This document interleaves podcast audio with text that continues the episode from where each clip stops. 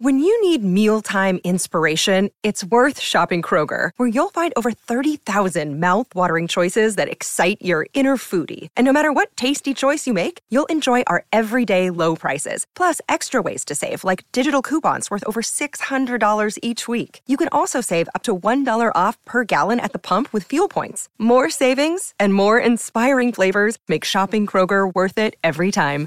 Kroger, fresh for everyone. Fuel restrictions apply. Your brain needs support, and new Ollie Brainy Chews are a delightful way to take care of your cognitive health. Made with scientifically backed ingredients like Thai ginger, L-theanine, and caffeine, Brainy Chews support healthy brain function and help you find your focus, stay chill, or get energized. Be kind to your mind and get these nootropic chews at ollie.com. That's O-L-L-Y.com. These statements have not been evaluated by the Food and Drug Administration. This product is not intended to diagnose, treat, cure, or prevent any disease. Hola, esto es New Books Network en español. Hola, muchas gracias por estar en este nuevo episodio de entrevistas con autores. Esta vez vamos a hablar con Pedro Mairal, autor argentino, y un libro que acaba de publicar EMC que se llama Esta historia ya no está disponible, ¿no? Eh, y que reúne en realidad una serie de ensayos, misceláneas, artículos, trabajos que incluso estaban publicados anteriormente, algunos de ellos en texto llamado El Subrayador, pero que eh, acá han encontrado su mejor forma porque están corregidos y aumentados. Eh, hola Pedro, muchas gracias por estar aquí. Hola Iván, qué gusto hablar con vos. Pedro, me encanta comenzar eh, hablando sobre los inicios del escritor, ¿no? he, recibido muchas ideas sobre cómo empieza uno a escribir, algo que me interesa muchísimo a mí también como autor, pero también como lector, ¿no? ¿Cuáles fueron tus inicios sobre la escritura? ¿Cómo empezaste a escribir?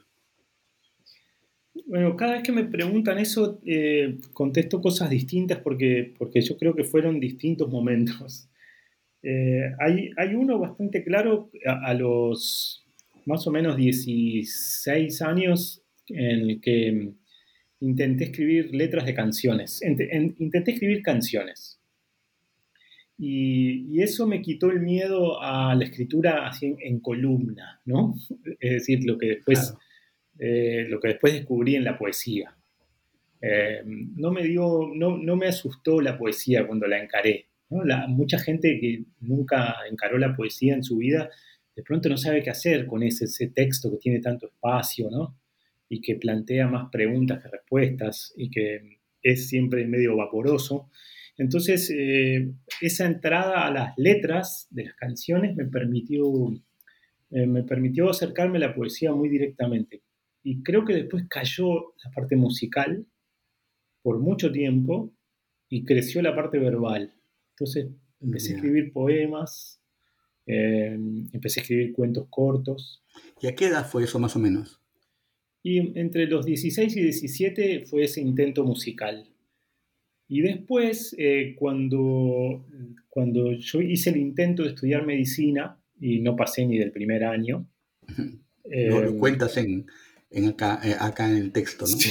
Sí, por ahí en algún texto lo cuento, ¿no? Ese, ese, gran fracaso, pero que fue necesario porque, porque yo estaba muy perdido. Pero empecé a, a simular que iba a la facultad porque, porque en casa no me animaba a decirlo entonces, eh, porque había como una tradición de, carreras así fuertes y estudiar y de, mucho, de mucho eh, esmero y, trabajo intelectual en mi familia. Entonces no me animaba a decir que estaba fracasando rotundamente con la medicina y iba igual a la facultad, pero iba a la cafetería y para ir a algún lado, podría haber ido a cualquier lado, pero me parecía que ir a la, universidad, a la cafetería de la universidad, era menos mentira que... Buenísimo. Y entonces ahí me puse a, leer muy atentamente, a leer con lápiz, me acuerdo, a subrayar cuentos de Cortázar, cuentos de Borges, a ver cómo estaban haciendo eso, qué estaban haciendo, tratando de descubrirle los trucos. Y ahí empecé a intentar mis primeros textos cortos. eh, en esa cafetería, en esos cuadernos que habían sido de matemática y de, o de biología o de química y pasaban de a poco a ser mis cuadernos de apuntes.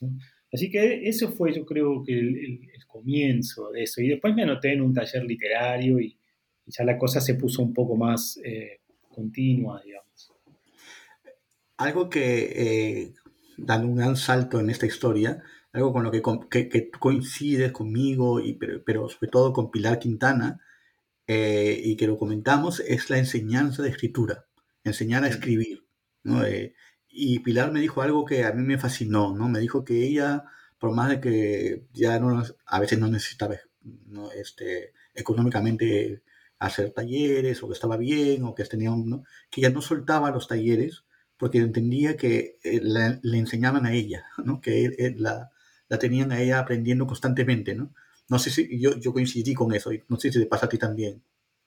Sí, y, yo eh, siempre el día antes de, dar alguna clase o, que iniciar alguno de los seminarios de escritura creativa la paso muy mal y estoy muy nervioso y pienso que a la gente no le iba a interesar y me da mucha ansiedad y hasta a veces pienso en cancelar todo.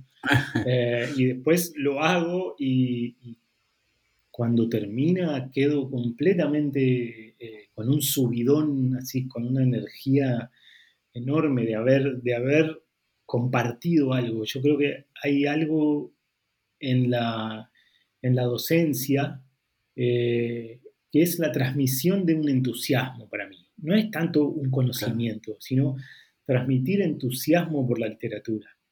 Eh, y cuando veo que eso se produjo y que leímos juntos con la gente un poema y todos quedaron arriba, eh, con ese poeta o esa poeta y ese poema, eh, o con algún cuento, alguna novela, me parece eh, milagroso y hermoso. O sea, quedo, quedo como muy, muy energizado y sí, como dice Pilar, como habiendo aprendido yo algo de eso. Sí, excelente. Quiero, quiero pasar a, comentar esta obra que se llama Esta historia ya no está disponible, que todos reconocemos ese, ese mensaje de, de Internet. Eh, quiero, quiero pasar a comentar eso, pero antes hacer un muy breve repaso de, por tu carrera, ¿no? darle unos saltos sobre todo a los, a los grandes momentos. ¿no? Un gran momento, y que es realmente una novela en sí misma, eh, que también lo has comentado en algún, en, en, algún texto, es cuando ganas el premio Clarín, ¿verdad? Eh, sí. Con una noche con Sabrina Love, ¿no? Y todo lo que pasó alrededor del día del premio y lo que pasó, porque eras un muchacho, eras muy, muy joven totalmente inédito, y de repente Bioy Casares te da un premio y un libro que se vuelve un bestseller, ¿no? Sabrina Love, y que se vuelve una película, ¿no? Cuéntame un poco ese, ese comienzo, esa escritura, el enviar el, el enviar el libro a, una competencia. ¿Qué pasó con Sabrina Love?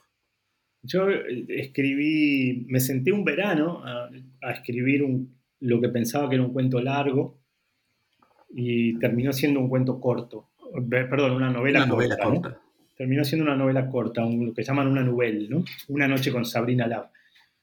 Por la mitad más o menos me di cuenta que, que, iba más para el lado de la novela porque con el listado de peripecias que tenía y, y, un poco la velocidad narrativa. ¿no? Uno, uno, no se da del todo cuenta eh, hasta que no se sienta a escribir porque, porque la historia te impone un, una especie de mm, un paso, digamos, te, impone un paso, eh, que puede tener que ver con eh, ir muy rápido porque sentís que eh, es, irrelevante dar tantos detalles o tiene que ver con una morosidad, ¿no?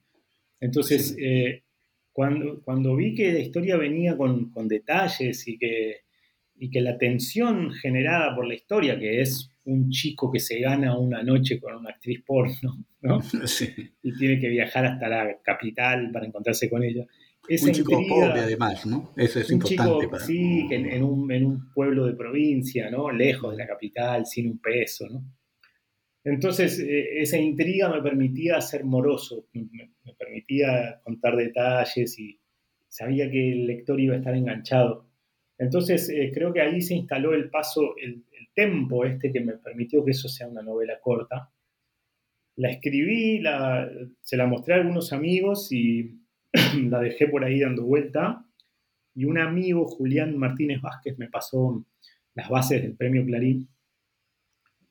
Y yo dije, bueno, no, no voy a ganar esto, pero hay una cláusula que decía que a los eh, editores les podía interesar alguno de los libros, aunque no ganaran, para publicar.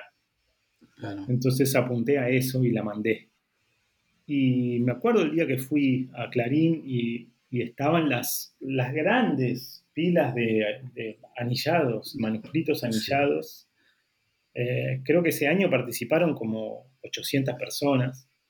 Impresionante. Eh, entonces, ¿Tú qué edad tenías? ¿24? 28.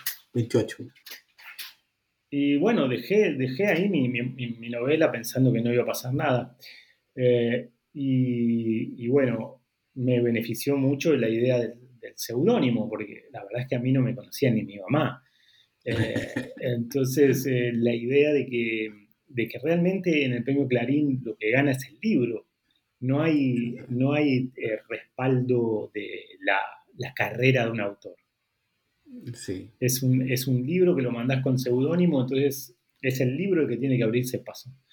Y, ahí estaban eh, Cabrera Infante, Bioy Casares y Roa Basto de jurado ese año. Imagínate, eh, así que fue una cosa increíble, ¿no? Cuando eh, quedé entre los 10 finalistas y después en la noche del premio fue, fue muy conmocionante y casi te diría que me quedó un poco grande a nivel exposición fue, fue mucho, y al año se hizo la película, entonces eh, fue una especie de terremoto de, bueno, de eso, de, estar expuesto de alguna manera, y me llevó bastante tiempo después recuperar cierto silencio de escritura. Eh, crecer a mi velocidad, porque la novela salió, la sacó Herralde en anagrama, en anagrama sí. al año siguiente, entonces eh, era como que, bueno, yo a los 28 años tenía que ser ahora el escritor latinoamericano. ¿no? Exacto. Quiero hacer, detenerme un poquito en, el jurado, eh, no me había dado cuenta, pero qué, qué variopinto, ¿no? Porque Cabrera Infante, Fio y Roa Bastos, que, que, tres estéticas tan distintas coincidan con un libro, eso es, ya es un milagro, ¿no? Sí, eran los tres premios Cervantes, ¿no? Y, los tres habían sido parte del, de alguna manera habían sido parte del boom, ¿no? Si se quiere, quizá algunos más lateralmente que otros, ¿no? Pero generacionalmente estaban bastante cerca. Eh, y yo supongo que hay algo que les atrajo con respecto a la historia iniciática, ¿no? Que no, no estoy tan seguro si en Roa está eso, pero sí en Cabrera y en Bioy está mucho la, la idea de la iniciación sexual. iniciación, sí. Yo creo, que, yo creo, que, eso les, llamó la atención. Estoy pensando en, em, en, bueno, en Cabrera, no me acuerdo si es eh, Habana, La Habana para una, para una infante. y, y, después, eh, bueno, muchos cuentos de Bioy, ¿no? De, esas, eh, esos especies de, temas. el, humor, el humor le ha fascinado a Javier Infante, pero lo estético, la, capacidad de contar una historia en breve espacio a mi hoy y Arroba Bastos es un misterio. Es un misterio, sí. es un misterio. Es un misterio ah, total. Bueno, tu carrera eh, avanzó, por supuesto, tuviste, tuviste más eh, novelas, bastante más novelas, pero yo quiero dar como, el tiempo es muy cruel, quiero dar un salto muy largo hacia una novela que a mí me parece sencillamente extraordinaria, ¿no? Y varias veces he dicho que es algo así como eh, un testimonio de mi generación, que es la uruguaya, ¿no?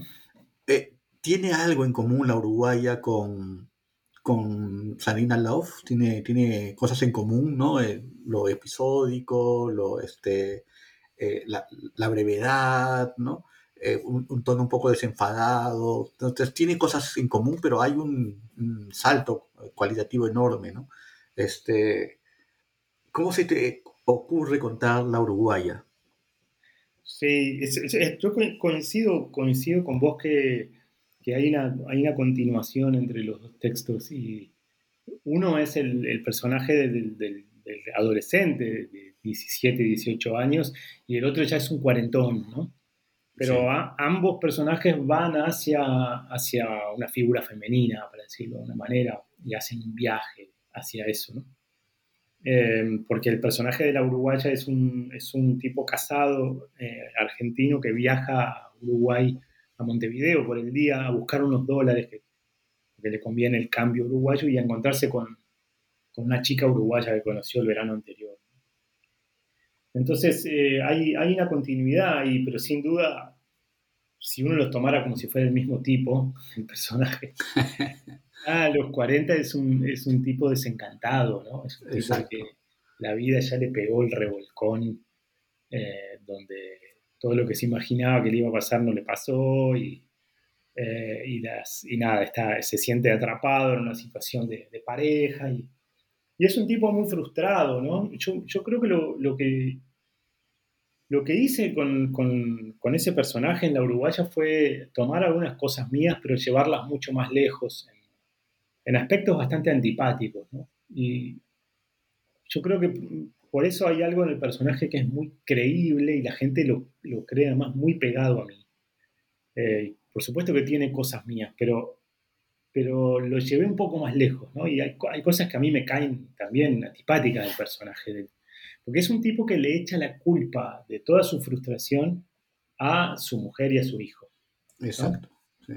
Que cuando alguien empieza a hacer eso en las parejas, es lo más peligroso que hay. O sea, eso es, es, está el fracaso asegurado. Cuando alguien empieza a decir, no, o sea, yo, si yo no estuviera casado, estaría haciendo tal cosa, me iría mucho mejor. Eso es, un, es peligrosísimo. Entonces, este tipo está en esa situación de mucho agobio y cree que esta chica lo va, lo va a salvar de alguna manera, de esta aventura, de ese día, esa plata, ese dinero, ¿no? Y, y, es, y todo está contado en un día, eso me interesaba mucho, contar sí. todo en un día. Eh, Viste que hay novelas de, de un día, ¿no?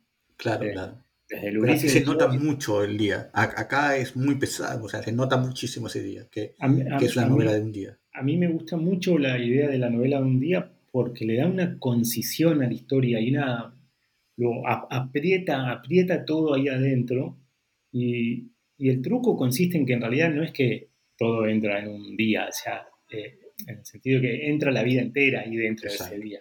Porque está todo el pasado y está también Exacto. hasta el futuro también, ¿no? Claro. Eh, pero me interesaba mucho contar eso y contar la experiencia de cruzar a Uruguay, que, que siempre tiene algo un poco onírico para los porteños, porque porque es como una Argentina, pero no. O sea, Montevideo parece Buenos Aires, pero no es Buenos Aires. Eh, sí. Y todo tiene este, esta cualidad de que es, pero no es, como en los sueños, ¿no? Que soñé con vos, pero no eras vos. ¿no? es un mundo alterno. Sí. Su multiverso, tienen su multiverso ustedes. Totalmente, totalmente. Eh, eh, hay, algo, hay algo ahí de una continuidad identitaria enorme, pero a la vez con unos saltos de diferencias que provocan mucho extrañamiento pasás de la familiaridad al extrañamiento inmediatamente. Eh, y eso es una cualidad muy literaria, ¿no? Que te, te, permite ver las cosas cotidianas como si fueran un poco ajenas. Algo que, que me, me, me, encantó es una frase que prácticamente creo que es la más conocida del, del, del libro y que se podría hacer un polo con esa frase, que es cuando él se compra este instrumento, que no me acuerdo si es una, un charango, pero que algo como una sí. guitarra chiquita. Un, un, ukelele, sí, sí. Un ukelele, ¿no? ¿Verdad? Sí. Un ukelele. Y que, y que él quería una guitarra, y se, entonces dice, eh, de repente de eso trata la vida, ¿no? Este, cambiar la vida por la vidita, ¿no? Sí. Me fascina esa frase, ¿no? Porque además, como te digo, me parece un, un canto de cisne generacional, ¿no? porque además él está intentando que con ese dinero va a ahorrar para construir una gran novela que pase en Brasil, sí. ¿no? y termina de escribir una novela que pase en Uruguay, pequeña, ¿no? o sea, que deja sí. el del fin del mundo y termina en la Uruguaya, ¿no? Eh, sin, sin, menospreciar la Uruguaya, más bien al contrario, diciendo que esto es lo que, lo que hay, ¿no? Ahí, ahí yo creo, Iván, que, bueno, eh, está esta idea de que, viste, que a, a Uruguay le dicen el paisito. ¿no? Sí. Eh, yo creo que cuando los autores eh, quieren escribir su obra maestra, generalmente fallan.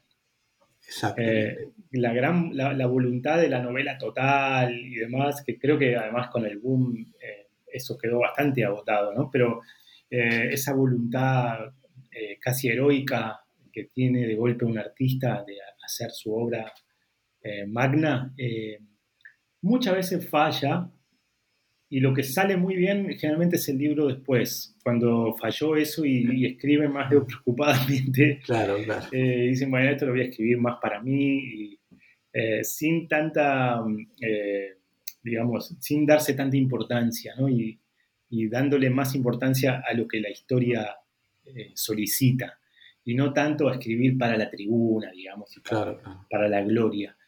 Eh, entonces yo creo que, creo que mi personaje se da un poco cuenta de eso. Eh, que de alguna manera esa gran novela que quería escribir, latinoamericana, que sucedía en Brasil y demás, no, no era lo interesante, sino que lo interesante estaba más cerca estaba más cerca de él y un tono más, más abajo.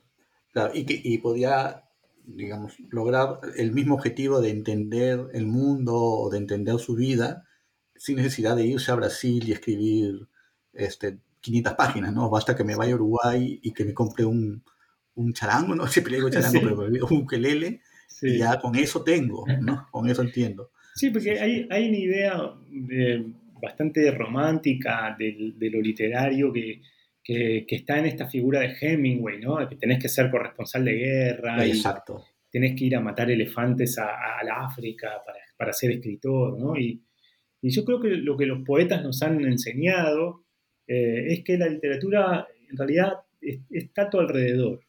Está a tu alrededor y no hay experiencias pequeñas para la literatura. Todo es digno de ser escrito. Eh, y eso a mí me parece muy, muy interesante y creo que de verdad que lo descubrí con los poetas, ¿no? Lo descubrí con los poetas.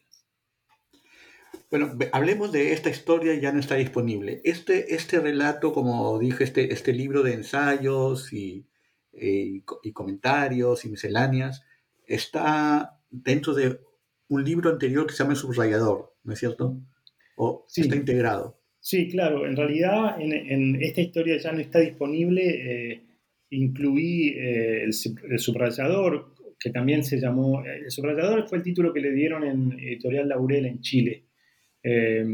Y, en Argentina se, llamaba El Equilibrio. Ah, perdón. pero en Argentina fue una edición bastante chica, que, bastante pequeña, y ya estaba completamente agotado ese libro y entonces decidí incluirlo al comienzo. Eh, eso incluye las columnas que yo escribía para el diario Perfil en la página de escritores, donde, donde escriben Martín Cohen, escribía, escribía Fogwill ahí eh, y, varios autores más. Y entonces yo todos los sábados escribía esos textos que eran muchas veces muy personales, no tenían nada de, de ningún tema semanal, periodístico, ni nada así. Y, nunca me, yo pensé que me iban a echar, pero no, eh, el, espacio ahí en perfil era completamente libre. Eh, y realmente eh, ejercí esa libertad con, con, mucho placer. Después están los apuntes que tomé durante la pandemia, ¿no? Em, es, eso ya le, le, puse el título del libro, esta historia ya no está disponible. y, lo, y algunos apuntes de, sí, de cumplir 50 años y qué implica eso y también la, mudanza a Montevideo. Y por último está el gran error, que son, son textos eh, así de parejas, parejas medio fallidas o desencuentros y, eh, gente muy impulsiva con el amor, eh, que estoy publicando en Folia de Sao Paulo, y que eso se llama el gran error. Así que están, esa, están de alguna manera esos tres, esos tres títulos confluyendo en este libro. Me, me, me interesa mucho de dos relatos para, para comentar, dos crónicas, y luego la, lo, de, la pandemia que me pareció extraordinario. Eh, en primer lugar, eh, que porque creo que los dos confluyen, son como tus, somos tus dos vertientes para, de, de, comentarista, ¿no? La primera es el equilibrio, ¿no? Además los dos han dado título a, tus textos. El equilibrio que es, es la vida familiar, ¿no? Es decir, es la persona que observa al hijo ¿no? Y, y, saca conclusiones sobre la vida, pero no esas meditaciones de Marco Aurelio mirando el techo, sino mirando lo obvio de la vida, ¿no? Y sacando conclusiones de, de, la vida. Sí. Eh, y en el subrayador está lo que acabas de contarnos al inicio, ¿no? Es la, la idea de alguien que subraya la vida, ¿no? Y, y, subraya los libros y aprende la vida subrayando cosas, ¿no? Entonces ya, ya es más tú, un, lado, el lado Pedro Mairal, pensador, eh, investigador de la vida, atento, ¿no? Y el otro es el escritor, ¿no? El que, el que utiliza el insumo para, para escribir, ¿no? Sí, qué bueno que, que veas eso, Iván. Eh, me gusta mucho esa lectura. Eh, hay, hay, sin duda una, un intento por observar la vida cotidiana. Eh, y en ese texto del equilibrio es justamente tratar de, ponerle palabras a, la experiencia de la paternidad. Eh, ahora acaba de salir un libro de, de, Alejandro Zambra que se llama Literatura Infantil sobre, sobre esto, que está buenísimo. Eh, yo lo, lo, que me pasó puntualmente en ese texto es que yo le trataba de enseñar a andar en bicicleta a mi hijo y a mi hijo no le interesaba en lo más mínimo, porque él jugaba al, al, BMX, ¿no? el Bicycle Motocross, y saltaba en estadios eh, donde lo aplaudían a todo el mundo claro, y claro. hacía 500 vueltas para atrás en la bicicleta, en, en la, con la PlayStation. Y pasar de ese mundo digital al analógico no le interesaba en lo más mínimo. Y entonces hablo un poco de eso y de, lo, de cómo le costó a él y cómo me costó a mí eh, seguir eh, enseñándole a pesar de que no, no agarraba y no agarraba. Eh, y, y, cómo no se puede enseñar el equilibrio, sino que el equilibrio es algo que el otro encuentra. Sí. Eh, y bueno, hay una reflexión sobre eso y, y sobre qué, qué, implica, digamos, eh, esa, esa, esa, enseñanza como padre, pero a la vez respetarle el tiempo al otro, insistir, no saber cuánto insistir. Bueno, y después la, la emoción de, de que los hijos hacen. ¿No? Claro. Hacen y avanzan y salen y, y aprenden, ¿no? Eh, Digamos que la, la, lección al final es de tu hijo a ti, ¿no? Sí, claro, claro, como que me, me tenías que soltar, o sea, sí, básicamente me tenías que soltar la bicicleta para que, para que, yo, para que yo logre andar, ¿no? Eh, y es muy curioso porque, porque esa metáfora de enseñarle a un hijo a andar en bicicleta se sigue dando de toda la vida con los hijos, que tenés que ir soltándolos con cosas, ¿no? Y claro. eh, confiar en que ellos pueden, ¿no? Eh, y luego está este costado del subrayador que, que, me interesa mucho que lo hayas señalado, porque nunca lo había pensado así, pero, pero creo que uno como, como columnista, o digamos, estas, esta, estos textos que son de observación cotidiana, es un poco un subrayador, sí, de, de, la, de lo cotidiano, un, un, señalador, alguien que te señala y dice, bueno, voy a comentar esto que, que para todos se nos pasa por alto porque pasamos a toda velocidad por el día, ¿no? Eh, pero voy a señalar esto y me voy a detener en este punto. Que en realidad, si lo pensás, cualquier cosa serviría como tema. Exacto. Pero lo interesante es detenerse y ser muy exhaustivo con eso, ¿no? Eh, alguna forma de la vida cotidiana y sobre todo me interesan las cosas que van cambiando en las costumbres, ¿no? Y de ahí ya, por ejemplo, el título del libro, esta historia ya no está disponible, habla de esa leyenda que, como bien decís, aparece en Instagram, ¿no? Cuando alguien borra algo. Exacto. Y, y uno se pregunta, ¿qué es lo que no está ¿Qué, más disponible? ¿Qué, ¿Qué, me he perdido? ¿Qué me perdí? Y eso casi interesa mucho más lo que no está que lo que sí, sí. mostraría alguien, ¿no? Sí. Entonces, eh, hablar de redes sociales y eso sin duda me interesaba mucho. Una cosa que, que, una pregunta que te quería hacer hace tiempo. El, el, subrayador es una historia que existe, o sea que tú sí encontraste a, a ese señor que subrayaba eh, palabras aparentemente aleatorias, pero con mucho sentido cuando te dabas sí. cuenta en, en, el periódico de, ¿sí? Sí, eso, eso era, era un diario en, en, un, eh, en un bar eh, en Belgrano, en la avenida eh, Juramento, eh, que yo lo encontraba, lo encontraba todas las, más o menos cuando iba a la tarde, por ahí, lo encontraba todo con unos subrayados en, en lapicera azul, en virome, muy perfectos, muy buenos, señalaba cositas, giros lingüísticos muy propios del, de periodismo, lugares comunes, ¿no? Eh, incluso se ponía a leer a veces las bases de los concursos, que tenían frases como muy absurdas. Eh, eh, así, eran muy interesantes las cosas que ponía. Y, yo iba y de casualidad encontraba ya el diario revisado por este ente que yo no sabía quién era. Y una mañana lo vi, una mañana que me tuve que ir a hacer un análisis al hospital, esas que te sacan sangre en un turno hacia las 7 de la mañana.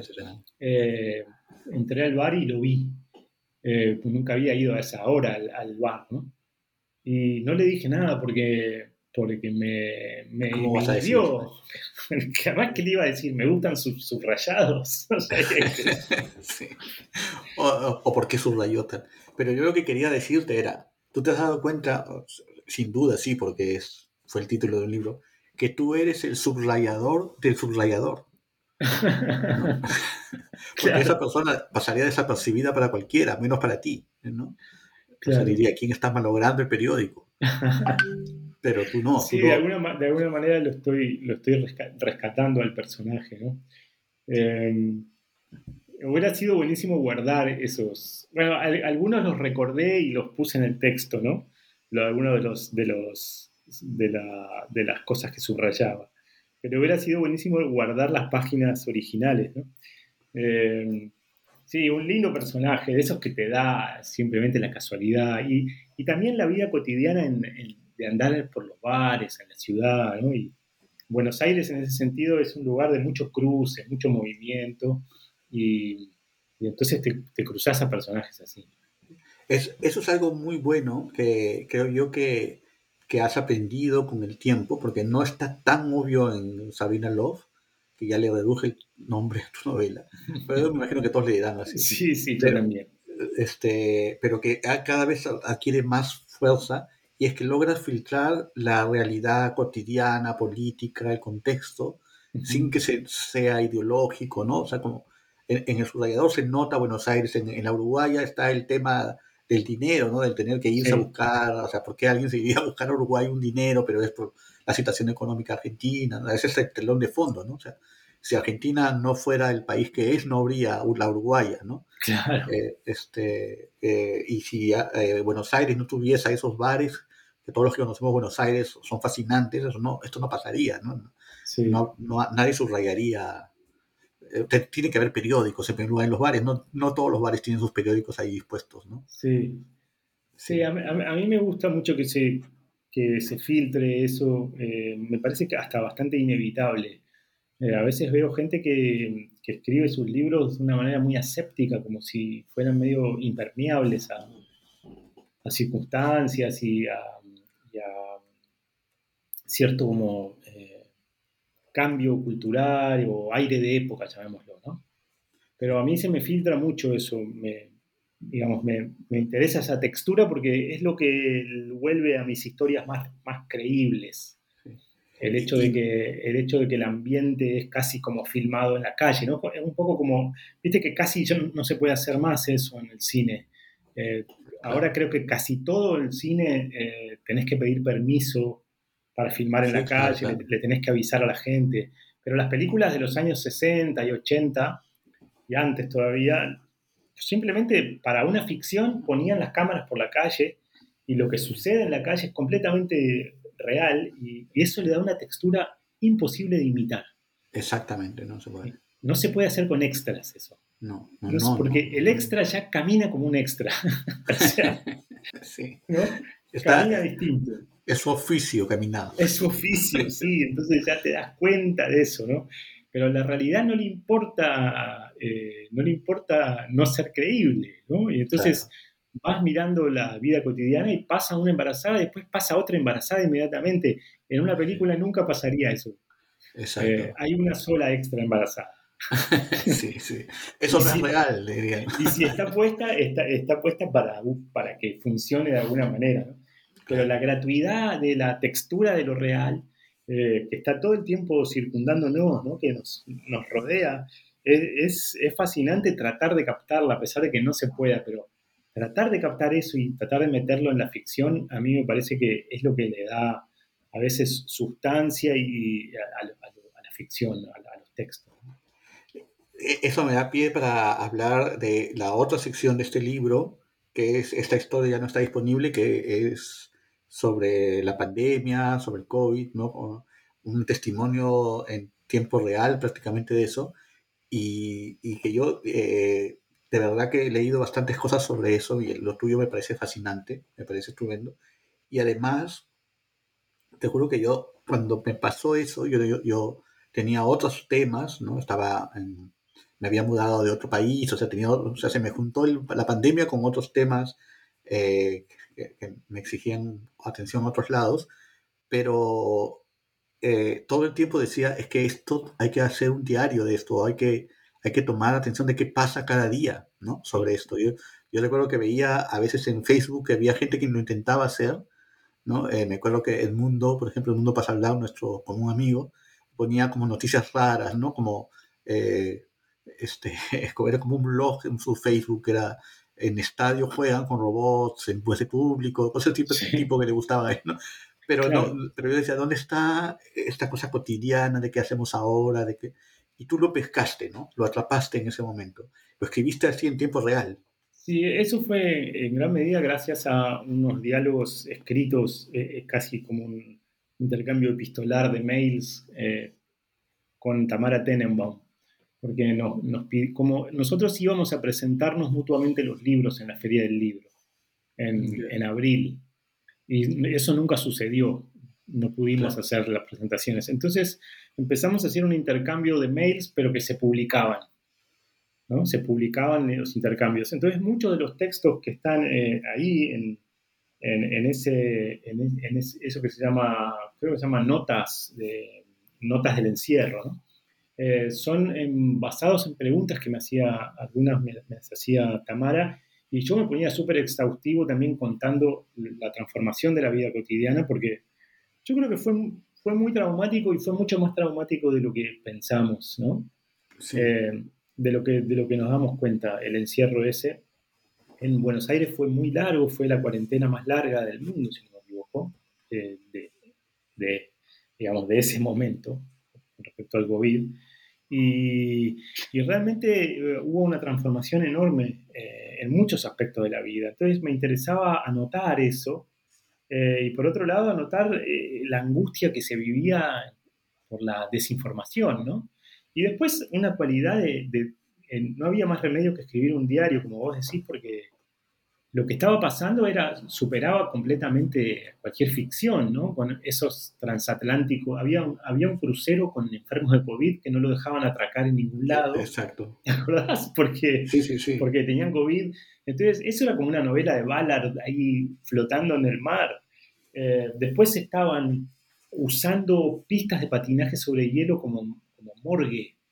Eh, había, ¿te acuerdas que había animales salvajes en las avenidas de las ciudades? Claro que salía. Y también que la gente empezaba a, a poner este, fake news, ¿no? Como aparecieron cocodrilos en la avenida Larco, no era verdad, pero ya no sabías que era verdad y que mentira Estaba fue, muy, fue muy delirante todo, muy angustiante también.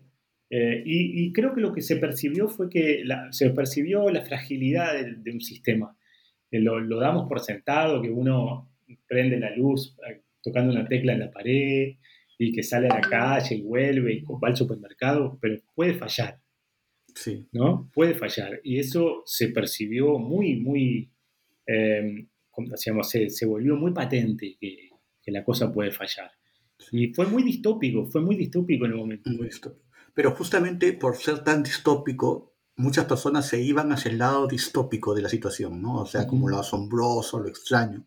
Pero tus textos van hacia el lado cotidiano de la distopía, digamos. Sí, claro. Entonces tú cuentas qué, qué película viste, qué libro estás leyendo, qué hizo tu hijo, qué compraste, qué comiste, no sé, hasta qué ese punto, ¿no? Entonces dije, pero es fascinante porque en realidad es un testimonio de la época, ¿no? O sea, que, que viste tal película, que viste tal serie, que leíste tal libro en ese momento de angustia, ¿no? Porque eh, es lo que compartíamos todos, ¿no? Porque también veíamos series, películas. Me pareció fascinante, me pareció fascinante que, claro, que no veas la parte más dramática, sino cotidiana, pero ahí en el medio estaba el hecho, mira, estamos encerrados. No es que viste el ángel exterminador con tu novia, este, caminando, vamos, porque no, no, estabas encerrado viendo y, y encima ves esa película.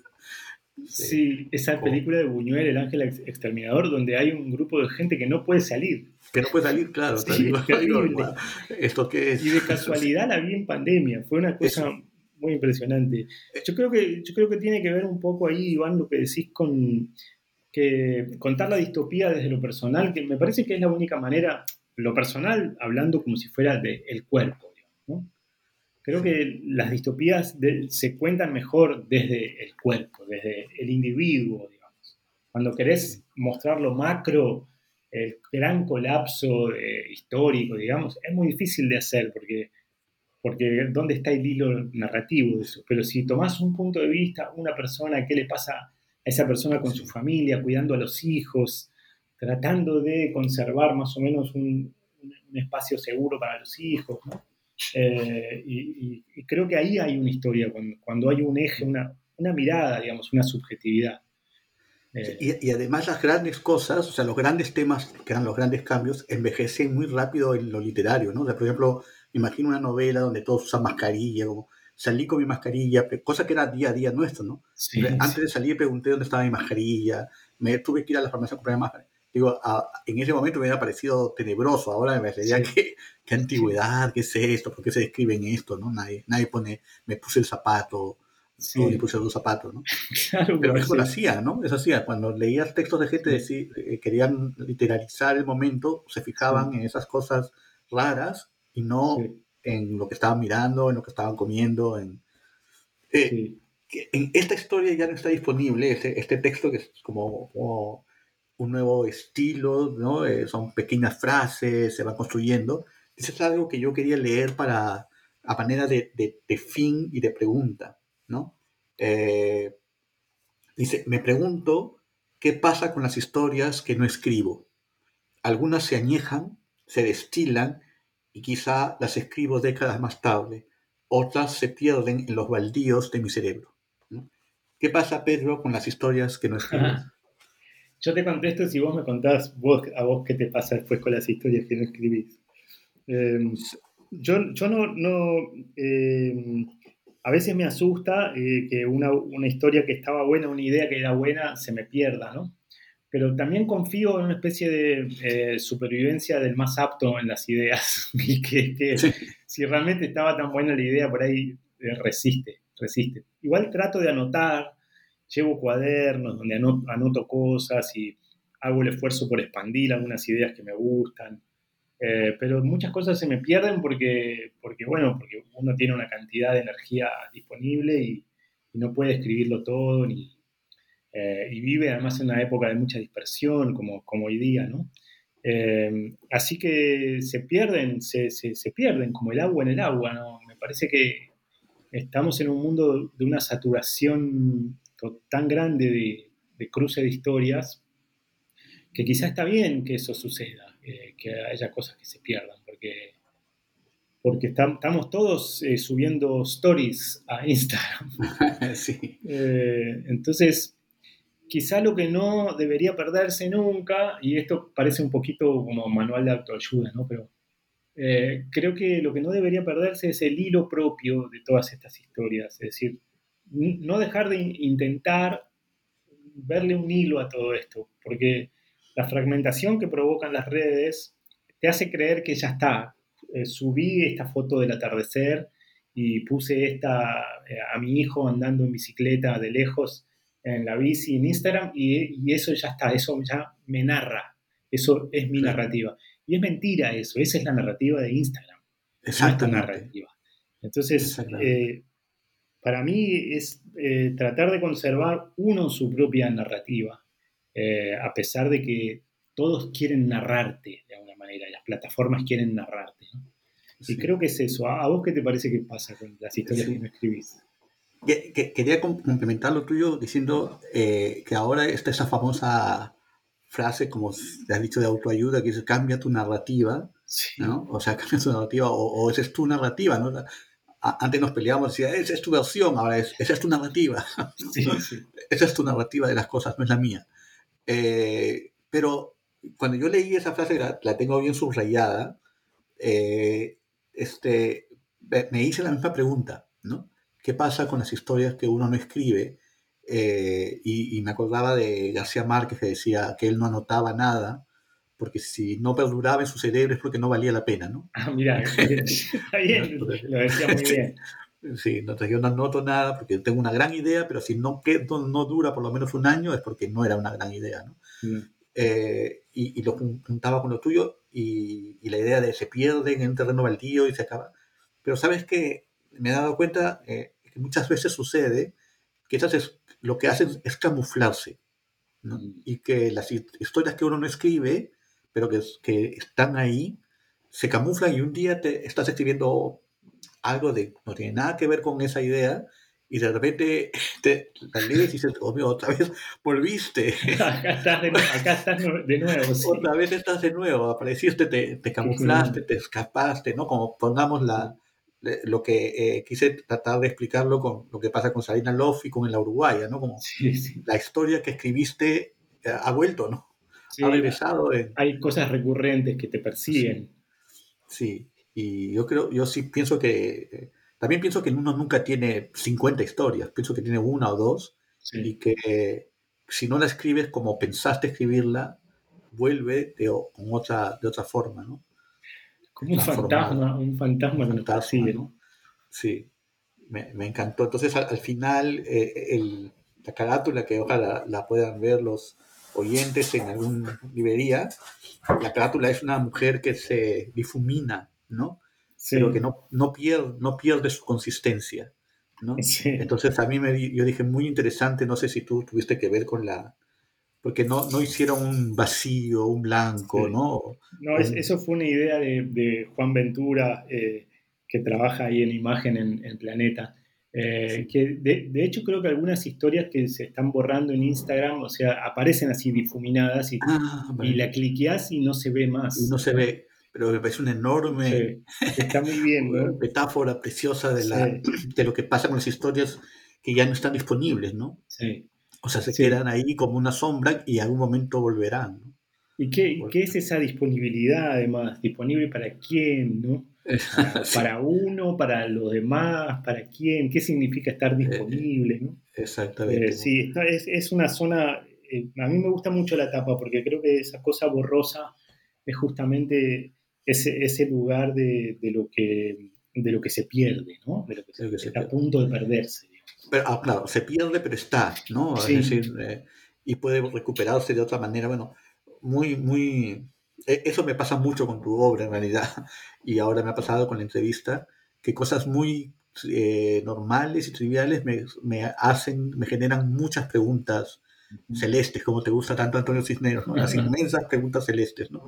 Contigo no nacen de, de, de, la montaña mágica, sino nacen de hablar de lo cotidiano, de lo inmediato, de tu hijo, del bar que vas, de la pandemia vivida domésticamente, y de ahí me salen las inmensas preguntas celestes. Qué bueno. Muchas gracias. Muchas gracias a Gracias, Pedro. Gracias por estar en el programa y ya hablaremos, espero, en algún momento, en algún encuentro de escritores juntos, otra vez. Ojalá nos veamos muy pronto, Iván. Un abrazo. Un abrazo.